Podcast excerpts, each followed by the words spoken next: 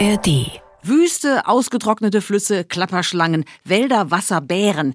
Die beiden Landgrenzen der USA könnten unterschiedlicher nicht sein, auch was die Länge angeht.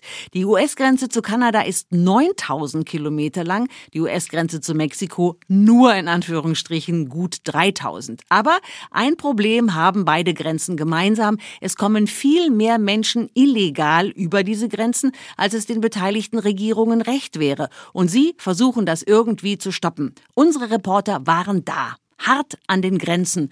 Unser Podcast aus Washington. Die Korrespondenten. Reporterleben in Washington. Der Amerika-Podcast von NDR Info. Schönen guten Tag. Im Studio sind heute Ralf Borchardt hallo, im Studio hallo. Washington, zugeschaltet aus New York Peter Mücke. Hallo Peter. Ja, hallo. Und ich bin Katrin Brandt. Arne ist unterwegs. Ich habe es gerade eben schon mal dramatisch geschildert, die beiden unterschiedlichen Grenzen, die beiden unterschiedlichen Landgrenzen, die die USA nach Norden und nach Süden haben. Unsere beiden Reporter, Ralf und Peter, waren unterwegs an beiden Grenzen. Lasst uns mal mit so ein bisschen Kopfkino anfangen. Schildert uns doch mal bitte, was habt ihr gesehen? Was entsteht vor euren inneren Augen für Bilder, nachdem ihr an diesen Grenzen unterwegs wart? Peter, fang du doch mal bitte an.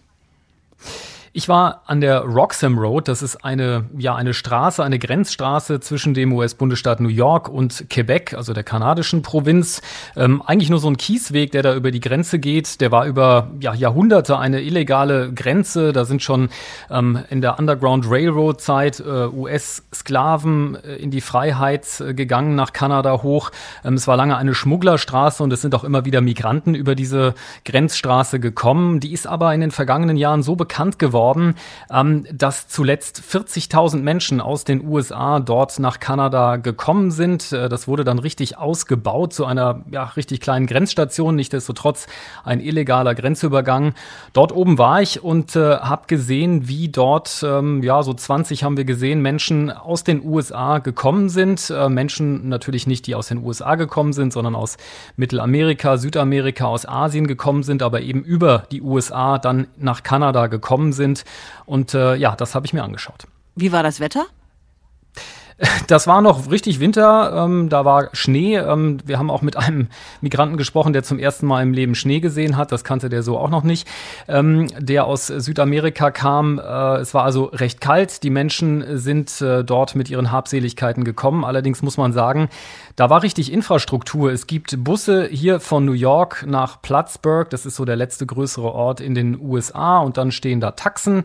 Diese Taxen kann man buchen, kostet 70 bis 90 Dollar, je nachdem, wie viele Leute man äh, dabei hat.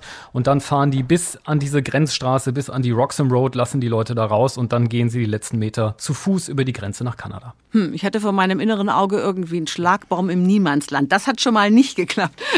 Ralf, erzähl du mir, wo warst du? Wie muss man sich das vorstellen? Texas, El Paso, Texas. Das ist die Stelle, womit die meisten über die mexikanisch-amerikanische Grenze kommen.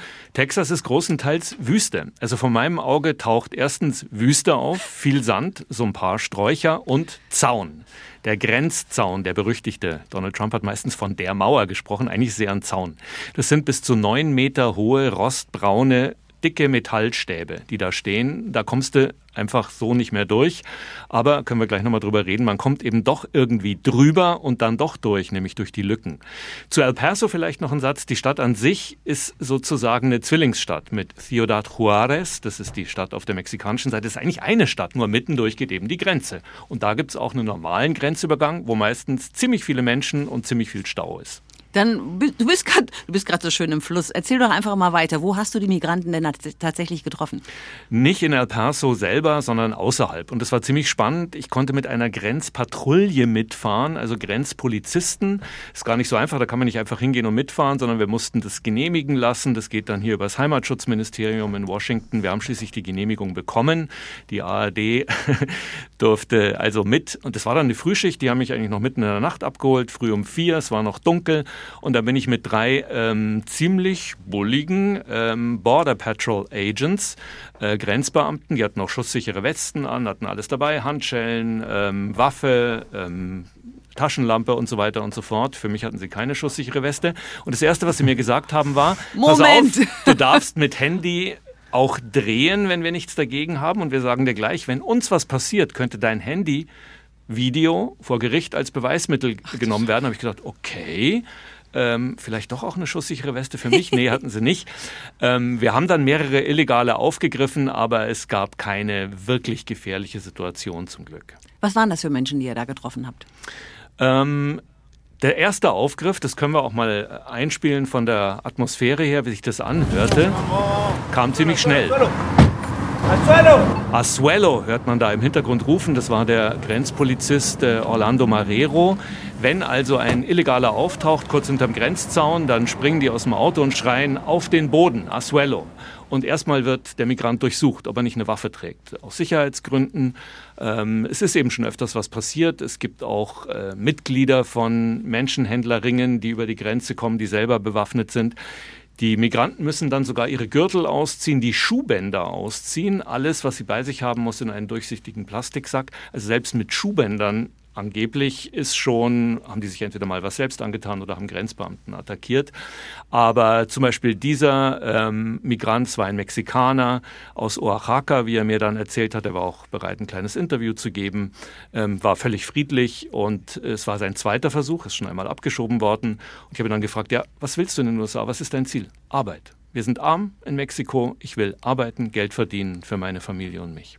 Peter, dann kommen wir noch mal zu dir. Du hast das ja gerade so geschildert. Das wirkt ja wie so ein, ja, wie so ein ganz normaler Grenzübergang, fast schon so ein bisschen ähm, äh, bürokratisch geregelt. Erklär noch mal oder erklär überhaupt mal diese Situation. Wie kann das denn sein, dass an einem illegalen Grenzübergang Busse stehen, um die Leute irgendwo hinzubringen? Was ist da der Ausgangspunkt? Das ist eine Vereinbarung, die 2004 abgeschlossen wurde, das Safe Third Country Agreement, also das äh, sichere Drittlandabkommen sozusagen zwischen den USA und Kanada und das bis vor wenigen Tagen gültig war. Und da gibt es ein Schlupfloch, das sieht nämlich vor, dass wenn man über einen legalen Grenzübergang aus den USA nach Kanada einreisen will und kein Visum hat, dass man dann abgewiesen wird und zurück muss.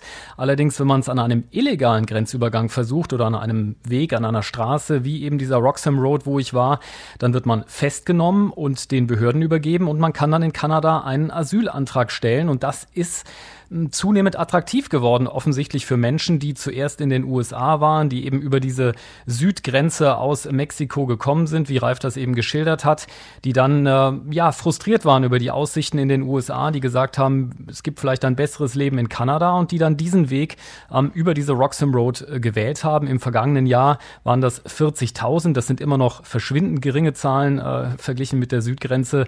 Äh, da reden wir über ganz andere Zahlen. Kannst du uns das denn mal anschaulich machen? Was spielt sich da ab? Wir haben es gerade bei Ralf gehört, wo die Migranten aufgefordert werden, sie auf den Boden zu, zu, zu, zu werfen. Entschuldigung. Wie war das bei, bei dir an dieser Grenze, Roxham Road? Das ist jetzt zum Beispiel so ein Grenzübertritt. Venezuela. Venezuela. Yeah. Sir, you. Me, Pakistan. Pakistan. Okay. Da fragen jetzt die kanadischen Polizisten, wo sie herkommen.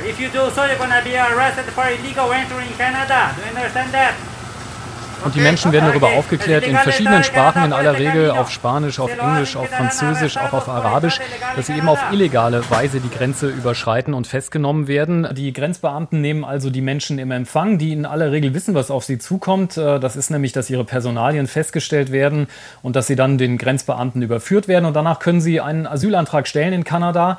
Und das ist offenbar aussichtsreicher, als das in den USA zu tun. Nach einem Monat kann man schon arbeiten. Man hat also eine Arbeitsgenehmigung. Nach spätestens zwei Jahren Jahren hat man dann einen Bescheid, ob man im Land bleiben darf und auch seine Familie nachholen darf. Und offenbar, nach dem, was wir gehört haben, dauert das in den USA deutlich länger, weshalb es für viele Menschen, für viele Migranten eben attraktiv geworden ist, den Weg noch weiter nach Norden zu gehen äh, und in Kanada versuchen einzureisen und nicht ein neues Leben in den USA zu beginnen. Was hast du da für Geschichten von Leuten gehört? Das waren ganz unterschiedliche. Es waren viele Menschen natürlich aus Süd- und Mittelamerika, die diese klassischen Wege gegangen sind, zum Teil bis aus Brasilien kommend, aber es waren auch viele Menschen, die aus Asien gekommen sind. Wir haben Menschen getroffen, die aus Afghanistan gekommen sind, aus Pakistan. Also es hat sich so ein bisschen rumgesprochen, dass, äh, dass es auch einen Canadian Dream gibt und nicht nur einen amerikanischen Traum. Ähm, also für viele Menschen war dieser Weg nach Kanada ähm, attraktiver, war, muss man sagen, weil dieses Schlupfloch in diesem Third Third, äh, Safe Third Country Agreement jetzt gestopft wurde. Es gibt eine neue Vereinbarung zwischen den USA und Kanada und seit einigen Tagen werden diese Menschen eben an diesen illegalen Grenzübergängen auch ähm, erst verhaftet und dann eben in die USA abgeschoben. Ähm, das ist jetzt sozusagen die neue Vereinbarung. Also dieses Schlupfloch ist zu. Dann hören wir uns doch mal kurz an. Joe Biden war gerade in Kanada und hat sich mit dem kanadischen Premierminister Justin Trudeau getroffen und hat ähm, ja eine steile These aufgestellt, finde ich. Welcoming refugees and seeking asylum seekers is a part of who Canadians and Americans are. Migranten und ähm, Asylsuchende zu begrüßen, willkommen zu heißen, äh, gehöre, ich übersetze das ja mit meinen eigenen Worten, zum Selbstverständnis von Amerika, äh, von den USA und von, äh, von Kanada. Hm, ja, Ralf, zu dir nochmal an die Grenze nach Süden. Hattest du das Gefühl, da gibt's eine, wie wir in Deutschland immer so schön sagen würden, Willkommenskultur? Ja, es war schon interessant. Auch die Grenzbeamten selber kommen zum großen Teil aus den lateinamerikanischen Ländern. Also manche sind dort geboren oder sie kommen aus Familien, die zumindest zum Teil einen Latino-Hintergrund haben. Ähm, und da kommt dann hinten raus, das können wir uns auch kurz anhören, zum Beispiel der Grenzschützer Richard Barragan. Und am Nachnamen Barragan hört man schon, der ist zwar in den USA geboren, ist Amerikaner, ist jetzt beim Grenzschutz, aber seine Familie hat eben lateinamerikanische Wurzeln. Und den habe ich gefragt, ja, wie geht's ihm jetzt da täglich, wenn er täglich täglich Illegale auf, aufgreift aus Mexiko, aus Venezuela, aus anderen Ländern. Hat er da auch Mitgefühl? Oh, absolutely. I mean, you know, of course you empathize, right? I mean, this is the tragic part about agents that are doing this work day in and day out. Und er sagt, man hat es gehört, ja klar, irgendwie ähm, hat man schon Sympathie noch für die Leute. Das könnte mein Bruder, meine Schwester, meine Tante, mein Onkel, meine Mutter sein. Und es sei auch der tragische Teil seines Jobs Tag ein, Tag aus. Ähm, die haben auch zum Beispiel was zu essen, zu trinken dabei gehabt, weil eben viele dieser Flüchtlinge, und es sind ja deutlich höhere Zahlen als an der kanadischen Grenze, Peter hat es erwähnt, äh, wir hatten innerhalb eines Jahres zuletzt über zwei Millionen Festnahmen an dieser Grenze. Und an manchen Tagen im Oktober, November, Dezember kamen mehr als 2000, allein da in El Paso, wo ich war, an dieser einen einen Stelle über die Grenze. Also es geht um sehr hohe Zahlen. Und viele Grenzschützer haben dann wenigstens Wasser und Müsliriegel dabei, weil viele dieser Menschen eben Wochen, Monate zu Fuß unterwegs waren. Wobei diese Aufgriffe natürlich auch beinhalten, dass Menschen es mehrmals versuchen. Ne? Das genau. sind nicht unbedingt zwei Millionen Menschen, aber es sind zwei genau. Millionen Aufgriffe. Die Leute versuchen es wieder und wieder. Ich spiegel das jetzt mal an dem, was ich hier in Washington so mitkriege, gerade bei den Republikanern oder wenn wir auf den texanischen Gouverneur Greg Abbott gucken. Das ist ja, der macht ja ziemlich einen auf, sagen wir mal, bärbeißig, also finster, Grenze, Absolut. Katastrophe, Lage, Krise und ähnliches mehr. Aber was du da so schilderst, die Menschen da scheinen da nicht unbedingt das, das Messer zwischen den Zähnen zu haben, wenn sie auf Migranten treffen, oder? Nein, also diese Rhetorik, die wir auch von Donald Trump kennen, das sind alles Kriminelle, die über die Grenzen kommen, das sind Drogenhändler, das sind alles ganz gefährliche Leute. Die Menschen, die ich getroffen habe, das sind Schicksale. Wir können uns noch einen Flüchtling anhören, Juan Rubio aus Venezuela, der mir in einer Notunterkunft in El Paso geschildert hat, wie lange er unterwegs war. siete meses y viniendo por, por, por, toda Latinoamérica. Eh, vine con un perro de acompañante, con Dios sobre todas las cosas. Also Juan war sieben Monate zu Fuß unterwegs aus Venezuela, durch all diese Länder Mittelamerikas, ja, also darunter Costa Rica zum Beispiel, dann irgendwann in Mexiko. Am Anfang war er mit seinem Hund unterwegs, hat er mir erzählt. Äh, ansonsten alleine, den Hund musste er irgendwann zurücklassen. Das erste Mal an der Grenze zurückgewiesen. Beim zweiten Mal ist es ihm dann gelungen, einen Asylantrag zu stellen. Jetzt ist er drin und wartet auf sein Asylverfahren eben in dieser Notunterkunft in El Paso. Und interessant, auch Juan hat mir erzählt, er will nach New York, sobald es geht, mit dem Bus und dann weiter nach Kanada, weil da ist es vielleicht leichter mit dem Asylantrag. Aber vielleicht weiß er inzwischen auch das, was Peter jetzt berichtet hat, dass es eben nicht mehr so einfach ist und das Schlupfloch eigentlich zu ist, USA, Kanada.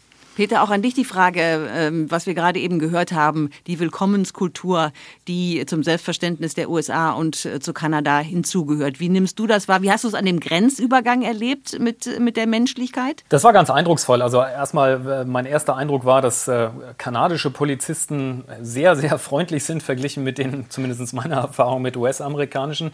Und dann hat man auf, beider Seiten, auf beiden Seiten der Grenze ähm, Menschen, die diese Migranten in Empfang nehmen. Auf der amerikanischen Seite gibt es eine Organisation Plattsburgh Helps, ähm, die dort ähm, den Migranten, die mit den Taxis ankommen, jetzt zum Beispiel im Winter selbst gestrickte Schals und Mützen mitgeben. Auf der äh, kanadischen Seite haben wir eine Frau getroffen, auch eine Organisation, die sich dort engagiert, die äh, den Menschen auch Tipps zuruft, wie sie sich äh, verhalten können, ihnen Mut zuspricht, auch mal was über den Zaun reicht, was zu essen ähm, oder noch eine Mütze für die Kinder, weil doch auch viele Familien kommen. Also eine äh, große Willkommenskultur, wenn man diesen Begriff äh, verwenden möchte, habe ich dort erlebt. Auf der anderen Seite war der politische Druck jetzt aber auch erheblich wegen dieser 40.000 Migranten, die im vergangenen Jahr gekommen sind, weil von denen fast alle in Montreal landen, äh, dort äh, untergebracht werden in Flüchtlingsunterkünften ähm, und äh, dort dann aber auch relativ schnell ausziehen, Wohnungen brauchen, Arbeit brauchen und dort ist die Stimmung so ein bisschen gekippt. Ähm, die Montrealer oder generell die Menschen in Quebec sagen, warum kommen die alle zu uns? Warum werden die nicht im Land verteilt? Und dort eben der Druck doch groß war, dieses Schlupfloch ähm, dieser illegalen Übergänge zu stopfen, was ja jetzt passiert ist. Nochmal zum Verständnis. Also 40.000 hatten, hatte Kanada im vorigen Jahr. Kanada, ich habe nochmal nachgeguckt, hat äh, 38 Millionen Einwohner über den Daumen und diese unglaublich große Fläche. Da denke ich mir, da muss ja Platz noch für Menschen sein, oder? Ist das jetzt naiv? Ja, es ist, es ist wie überall. Natürlich äh, kommen die Menschen vor allen Dingen in die Ballungsräume. Gerade Migranten kommen dahin, wo möglicherweise auch schon Verwandte sind, wo äh, Menschen aus ihrem Land sind, ähm, um dort Anknüpfungspunkte zu finden. Und das sind vor allem die großen Städte. Das ist äh, in, in Quebec ist das natürlich Montreal. In Ontario ist es Toronto und an der Westküste ist es eben Vancouver. Dort schießen die Immobilienpreise durch die Decke. Ähm, es ist ganz schwierig, dort Wohnungen zu finden. Das hat was mit dem Zuzug zu tun. Das sind noch nicht mal diese 40.000, über die wir reden, aber Kanada wächst im vergangenen Jahr plus eine Million Einwohner. Das äh, muss man sich mal vorstellen bei einer Zahl von 37 Millionen. Ähm, das Land wächst, es gibt eine geregelte Zuwanderung, ein Punktesystem, über das wir ja auch schon öfter mal geredet haben, wo also Fachkräfte ins Land geholt werden. Es gibt natürlich auch noch andere Flüchtlinge, ganz viele aus der Ukraine, die ähm, ganz normal, legal mit einem Visum einreisen können und einen Asylantrag stellen. Und dann gibt es eben diesen doch vergleichsweise geringen Teil der illegalen Einwanderung, die ich geschildert habe. Das in der Summe ist aber dann doch schon eine ganze Menge für ein Land äh, wie Kanada, was zwar groß ist, aber am Endeffekt natürlich die Ballungsräume am interessantesten sind. Hm. Ralf, nochmal zu dir. Worüber wir jetzt noch gar nicht gesprochen haben, ist, was passiert denn mit den Menschen, wenn die dann aufgegriffen worden sind? Also, ähm, die kommen dann, werden nett behandelt, offensichtlich von der, von der Grenzpatrouille und dann? Nicht immer werden sie nett behandelt, okay. eben aufgrund der Erfahrungen, die die auch mit tatsächlichen gefährlicheren Menschen haben, aber meistens, das war jedenfalls meine Erfahrung. Mhm.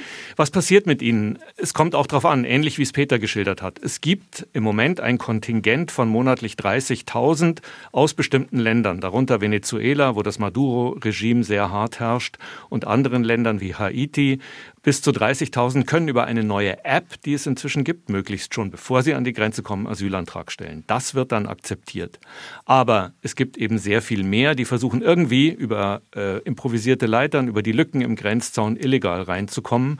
Und äh, sie werden dann erstmal von den Grenzbeamten zu einer Station gebracht, wo sie erst medizinisch untersucht werden, wo dann ihre Fingerabdrücke genommen werden, andere biometrische Daten. Da wird auch abgeglichen, kam der schon mal illegal über die Grenze, es ist das zweite oder dritte Mal. Und im Moment herrscht noch eine Regelung, die heißt Title 42, die stammt aus der Corona-Zeit unter Donald Trump eingeführt, nach der darf jede, jeder wegen der Gesundheitsgefahr während der Pandemie sofort zurückgeschoben werden. Das hat das Asylrecht eigentlich komplett ausgehebelt.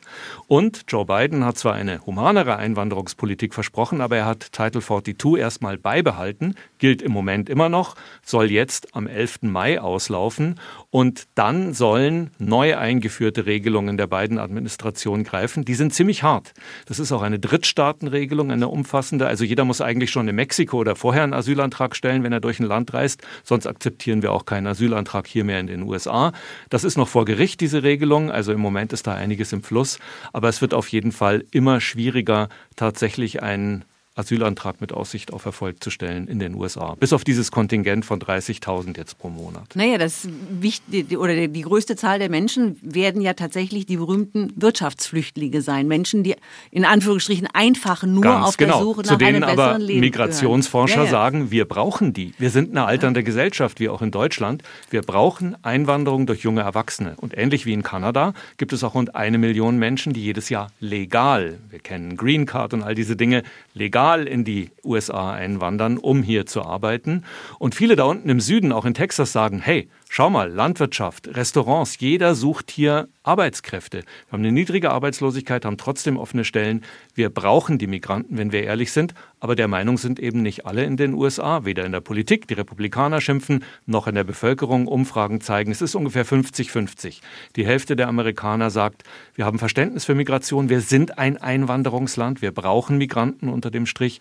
Die andere Hälfte ist skeptisch bis feindlich. Und wir wissen mit ähm, ja, Stichwort Ausländerfeindlichkeit in Deutschland, um einen alten hergebrachten Begriff zu erwähnen. Ähm, es ist ein hochemotionales Thema. Es ist ein schwieriges Thema und kaum ein Politiker kann damit, salopp gesagt, einen Blumentopf gewinnen. Ja, das, genau. Äh, Peter, du hast das Stichwort vorhin äh, genannt, das berühmte kanadische Punktesystem. Ich erinnere mich immer, wenn in Deutschland über Migration diskutiert wird, muss irgendjemand berichten, wie es in Kanada ist, wie das mit dem Punktesystem äh, tatsächlich funktioniert. Das große Vorbild für Deutschland immer gewesen.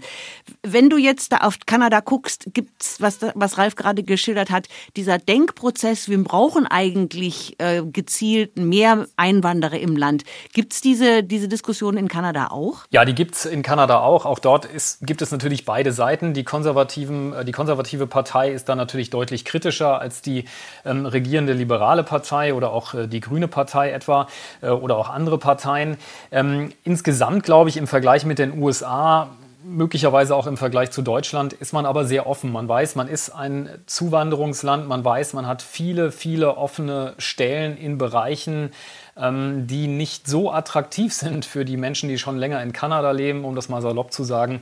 Das ist eben der Niedriglohnsektor, das ist der Servicebereich, das sind Restaurants. Also es gibt viele offene Stellen.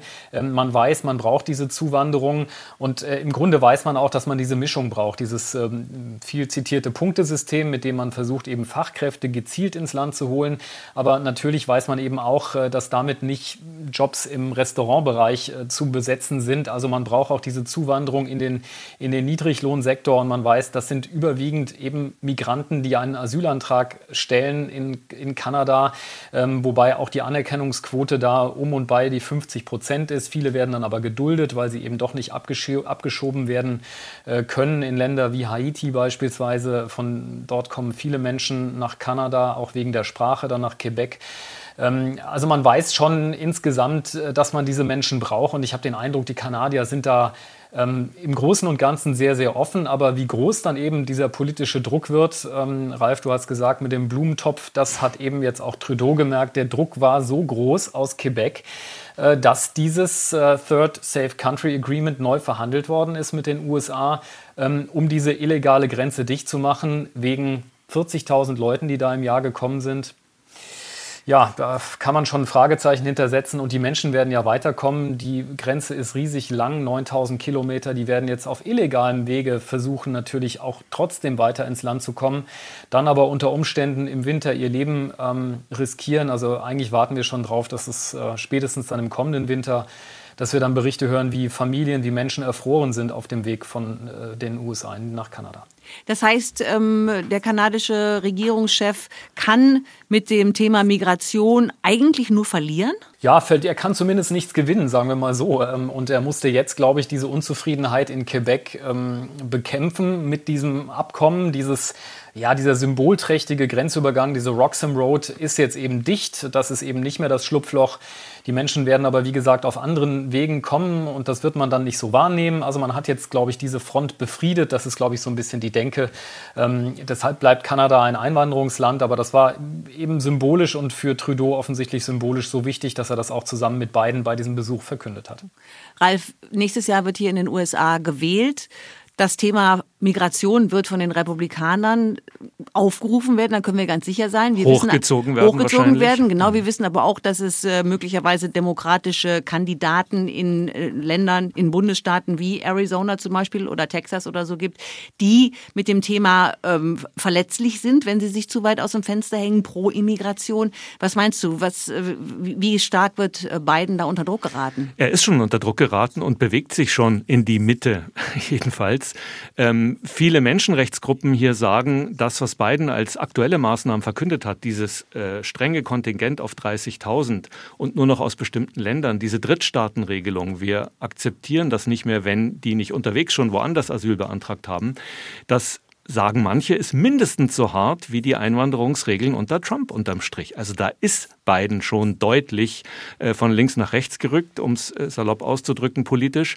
Und ähm, er wird es weiter schwer haben. Übrigens war Biden ja nicht nur bei Trudeau in Kanada, er war auch bei Lobres Obrador in Mexiko zusammen mit Trudeau. Das war ein nordamerikanischer Gesamtgipfel, Mexiko, USA, Kanada. Und da ist nicht in allen Details bekannt geworden. Es ist interessant, was da verabredet wurde zwischen den USA und Mexiko. Manche sagen, erinnert an den Türkei-Deal von Bundeskanzlerin Angela Merkel 2015.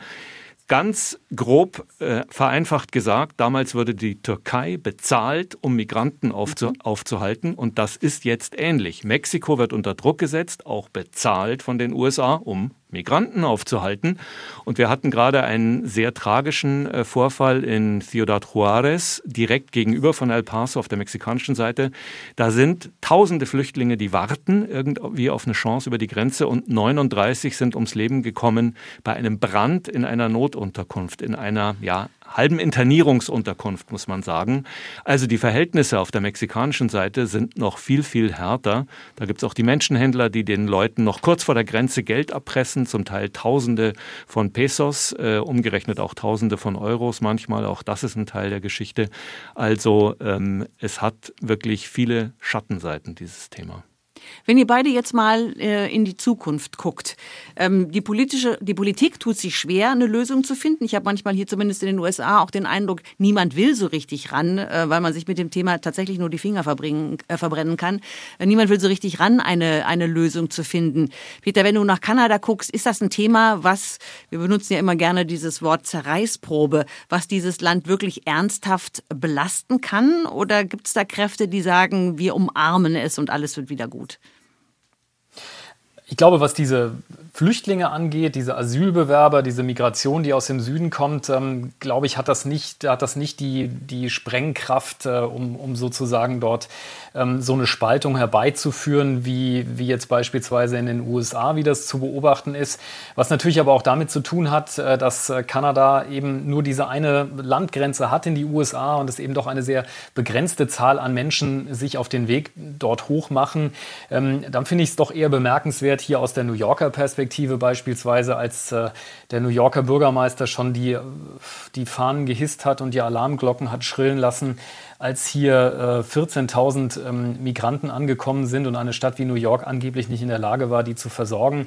Dann hat die Stadt Bustickets gekauft, den Menschen, um sie an die kanadische Grenze zu bringen, um sie möglichst schnell loszuwerden. Oh. Gleichzeitig, äh, gleichzeitig äh, predigt dieser Mann ähm, bei jeder Gelegenheit eine Willkommenskultur New Yorks. Also es ist schon relativ bigott und verlogen aus meiner Sicht, äh, was da passiert. Man versucht die Sache eben immer weiter nach Norden zu schieben, habe ich so das Gefühl. Ähm, ja, das ist mein Eindruck. Ich fand es sehr beeindruckend, was mir der führende Migrationsforscher an der Universität von Texas in El Paso erzählt hat. Der heißt Josiah Hyman, forscht seit 30 Jahren zu dem Thema. Und der hat gesagt, wenn wir ehrlich sind, wir Amerikaner, dann hat dieses Thema auch viel mit unserer Identität. Wer sind wir? Ja, woraus besteht unser Land? Und wenn man ganz ehrlich ist, auch mit Rassismus zu tun. Und er sagt eben, gerade was die Republikaner hier nicht erst seit Trump, aber seitdem erst recht ähm, immer wieder, aber nicht nur sie, ähm, in den Vordergrund stellen, eben diese migrationsfeindliche Rhetorik, das hat eben schon damit zu tun, dass ähm, die weißen US-Amerikaner eben fürchten, in die Minderheit zu geraten und rein bevölkerungs, äh, von der Bevölkerungsentwicklung her ist das so. Afroamerikaner, Latinos, wie sie meistens genannt werden, auch asiatische Einwanderer, Einwanderer aus der Karibik auch. Also das alles zusammengenommen wird eben in absehbarer Zeit eine größere Zahl ergeben als die weißen US-Amerikaner. Und das spielt in diese Diskussion immer mit rein und macht sie eben so unheimlich schwierig und emotional. Also auf jeden Fall ein Thema, das uns wie so oft, wie so oft an dieser Stelle weiter beschäftigen wird, denn wir haben das Thema Klimaflüchtlinge noch gar nicht angerissen. Da kommt möglicherweise noch mehr auf die USA und auf Kanada zu. Vielen Dank, Peter Mücke, vielen Dank, Ralf Borchert, dass ihr für uns unterwegs wart und eure Erfahrungen hier ähm, erzählt habt. Das war der Podcast aus Washington. Dringende Empfehlung. Peters Text zumindest steht schon bei tagesschau.de. Ralfs wird hoffentlich auch bald erscheinen. Guckt immer mal in die Audiothek rein. Da werdet ihr die Reportagen von den beiden hoffentlich äh, bald mal finden. Den Podcast könnt ihr auch da nachhören in der Audiothek. Ansonsten bei ndr.de-die Korrespondenten. Ich heiße Katrin Brandt und freue mich aufs nächste Mal. Die Korrespondenten. Reporterleben in Washington. Der Amerika-Podcast von NDR Info. Hi, ich bin Susanne Tappe vom NDR Info Podcast Mission Klima Lösungen für die Krise. In unserer aktuellen Folge sind wir dabei, wie E-Auto-Batterien auseinandergenommen und recycelt werden. Beim norddeutschen Unternehmen Düsenfeld können 90 Prozent einer Batteriezelle quasi gerettet und wiederverwendet werden. Das heißt nicht nur Kobalt-Nickel-Recycling auf die hochpreisigen Materialien, sondern die gesamte Batterie soll im, im ganz, ganz hohen Maßstab wiederverwendet werden können. Aber was bringt das fürs Klima? Ein zweites Leben für E-Auto-Batterien. Darum geht es in der neuen Folge von Mission Klima Lösungen für die Krise. Zu finden in der ARD Audiothek.